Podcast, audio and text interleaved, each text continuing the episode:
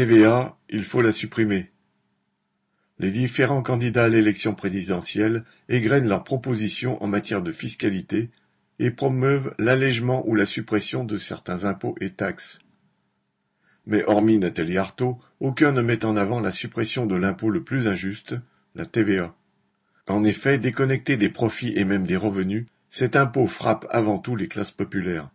Mais alors même que le pouvoir d'achat est en chute libre, ces serviteurs de la bourgeoisie souhaitent maintenir une taxe qui ampute les revenus des familles ouvrières d'environ 15%. Tout au plus, certains promettent de l'aménager. Jadot, supporter officiel du capitalisme vert, promet de son côté que, citation, la TVA sera modulée pour soutenir les filières socialement et écologiquement responsables et sanctionner les autres.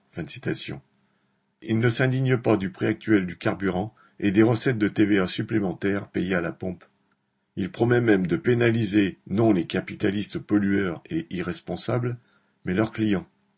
Hidalgo, qui hésite à larguer le peu d'électorat populaire qui lui reste, veut bien concéder une baisse de la TVA sur le prix du carburant, mais uniquement de façon transitoire en cas de flambée des prix à la pompe.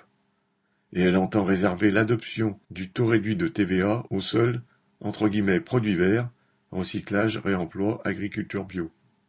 Il n'est toutefois pas dit que ce genre d'annonce suffise à assurer le recyclage et le réemploi des politiciens du PS, dont la popularité s'est biodégradée. Mélenchon promet quant à lui de réduire la TVA sur les produits de première nécessité, actuellement de 5,5%, et de réinstaurer une TVA grand luxe, pour la financer, mais sans s'engager sur un taux quelconque. Roussel reste tout aussi flou en promettant que les impôts indirects tels que la TVA et la taxe intérieure de consommation sur les produits énergétiques, seront réduits. Zemmour, la voix de son maître Bolloré, assume tout à fait de baisser les impôts des riches et des patrons, petits et grands. Il n'envisage évidemment pas de baisser la TVA, il espère même en voir augmenter les recettes. Marine Le Pen, qui ose se prétendre la candidate du pouvoir d'achat, alors qu'elle s'oppose à l'augmentation des salaires, se rabat aussi sur la baisse de la TVA pour les carburants et l'énergie pour faire illusion. Les travailleurs font aujourd'hui l'expérience que la flambée des prix touche quasiment tous les produits.